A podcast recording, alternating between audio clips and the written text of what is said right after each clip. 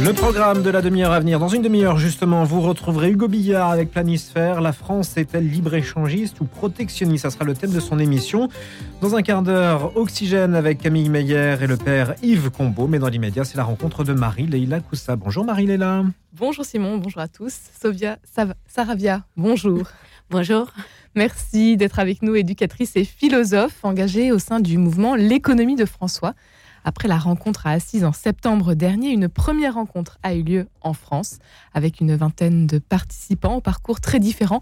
Alors vous-même, vous, euh, vous êtes né et avez grandi en Argentine. Dites-nous pourquoi est-ce que vous avez euh, rejoint ce mouvement? Qu'est-ce qui vous a amené? Exactement. Je, suis, je viens de l'Argentine et j'ai rejoint ce mouvement parce que, en fait, tout mon parcours m'a amené à l'économie de François. Quand j'étais plus jeune, je voulais changer le monde comme pas mal de personnes, je crois.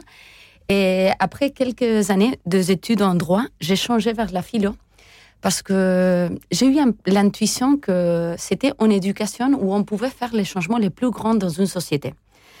Donc, euh, et je me suis engagée dans mes études en philo parce que je trouvais que c'était là où on pouvait on était censé normalement pouvoir se retrouver avec les changements qui touchent notre propre existence.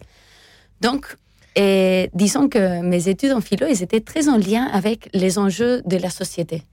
Et oh, c'était comme ça que moi, je, je le Vous avez grandi avec des injustices aussi peut-être qui vous ont... Voilà, c'est ça, qui m'ont inspiré et, et, et qui m'ont fait justement m'engager avec mes études et mon parcours professionnel. Mais je voyais qu'il fallait d'abord avoir un, se oh, essayer de résoudre les problématiques sociales et puis les environnementales. D'abord les personnes et puis l'environnement. Et c'était en lisant la Laudato Si, l'encyclique Laudato Si du pape François, qui m'a beaucoup inspiré, qui a un peu redirectionné mon, mon parcours. Il y a eu un déclic à ce moment-là. Il y a eu un hmm. déclic hyper fort parce que c'est là où il, justement, il essaye d'aller à la racine des problématiques environnementales. Et il se pose la question, c'est pas qu'à la racine de problématiques environnementales, et on trouve les mêmes problèmes que la racine de problèmes sociétals, c'est-à-dire, ce n'est pas que c'est les mêmes problèmes, et quelles sont ces racines éthiques et spirituelles Et on ne les retrouve pas dans le cœur de l'être humain. Donc voilà, c'est hyper profond et hyper radical. Donc il nous invite à repenser la manière dans laquelle on habite ce monde, les liens qu'on a avec nous-mêmes, avec les autres, avec l'environnement et avec les sacrés. Donc une toute nouvelle approche.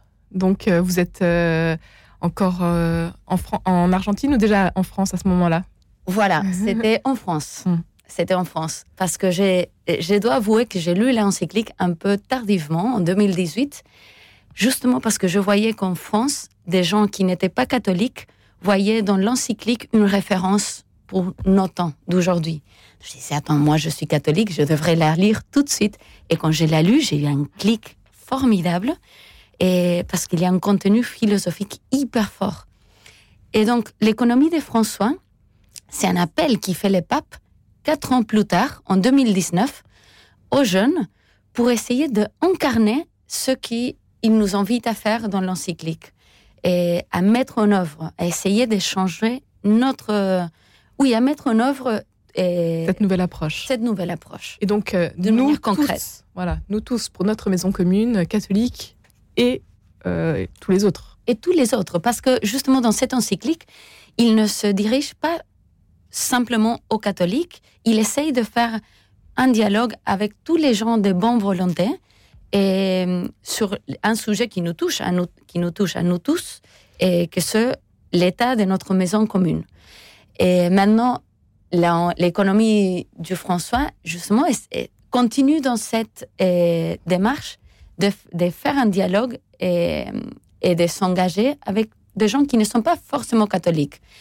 Pas forcément économistes non plus. Et pas forcément économistes non plus. Merci pour la précision parce que et justement, il y a quelque chose de très intéressant dans l'économie.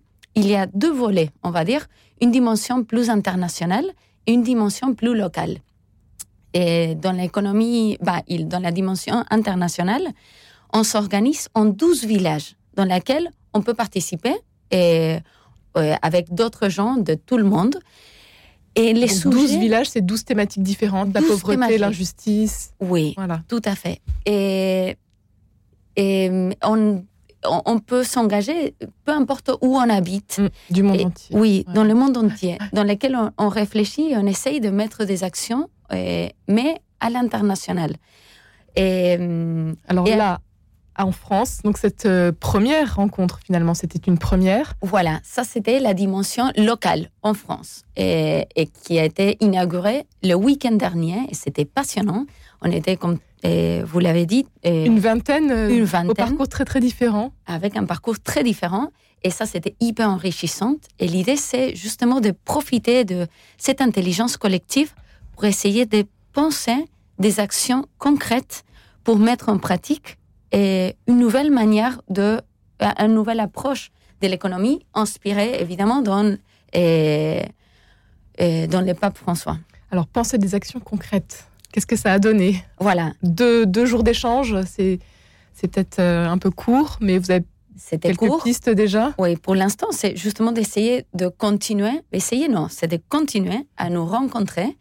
Et il y a un premier objectif, que ce sont les JMJ, où on aura une participation très active, et, et que c'est à Lisbonne.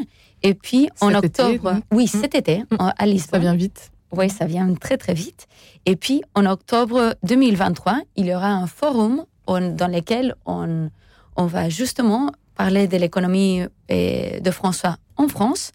Et l'idée, c'est de, d'essayer de faire là des, des actions plus concrètes, disons. Mais pour l'instant, le plus concret, c'est euh, les JMJ, bah, les, les réunions Les réunions tous les mois. Mo- tous les mois, les JMJ en- dans cet été. Mm. Et après, en octobre, le forum et, qui aura lieu aussi en région parisienne, en principe. Qu'est-ce qui vous a euh, marqué peut-être euh, durant ces deux jours d'échange euh, avec des jeunes euh, aux horizons très différents? Est-ce qu'il y a aussi une rencontre qui vous a peut-être touché? Oui. C'était très touchant le fait que hum, de savoir qu'on n'est pas très seul, qu'on n'est pas seul, parce que de temps en temps, face aux enjeux, aux phases, aux crises, on peut être un peu découragé et on peut se sentir, oui, et que, que c'est trop pour, pour nous. Et le fait de savoir qu'on n'est pas seul et qu'on est plusieurs à l'échelle locale et à l'échelle internationale, c'est vraiment assez encourageant. Et le fait que peut-être on n'a pas les meilleures idées, on ne sait pas par où commencer, mais ensemble, les idées commencent à venir. Il y a une intelligence collective qui commence à opérer. Et nous, en tant que croyants, on va dire, c'est l'Esprit Saint aussi qui nous, qui nous bouge, qui nous touche et qui, voilà, c'est, on est en train de, de faire quelque chose ensemble très, très fort. Et, et on commence à faire le premier pas. Et ça, c'est passionnant. Parce que lors de, par exemple, on était en train de penser, bon, on s'est divisé, ceux qui voulaient travailler plutôt pour organiser les JMJ, d'autres pour les conférences, l'autre pour, voilà. Et, c'était passionnant parce qu'au début, on savait, moi j'étais dans les groupes des JMJ, on ne savait pas très bien ce qu'on allait faire. Et lors de la rencontre, il y a quelque chose de très intéressant qui s'est fait. Il y avait plein d'idées remplies de cohérence. Tout était, mais c'était génial.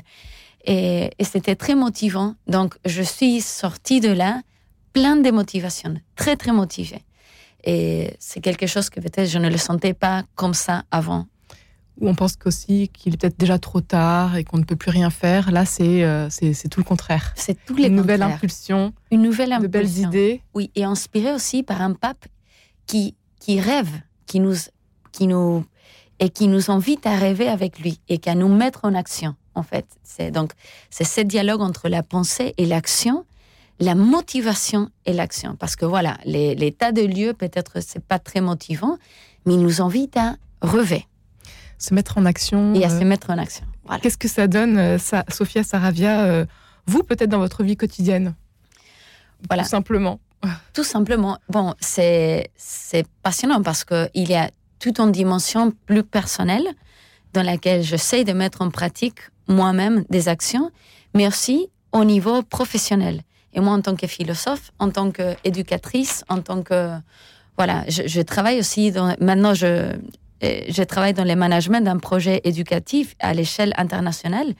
Donc, je suis fortement touchée par tous ces enjeux. Et donc, maintenant, il y a une dimension plus locale. Justement, comme je travaille à l'international, j'ai besoin aussi d'une dimension plus locale. Et je, trouve dans l'économie du pape François, France, mmh. et, un groupe avec lequel, une communauté avec laquelle travailler et avec laquelle penser. Et ça, c'est hyper enthousiasmant.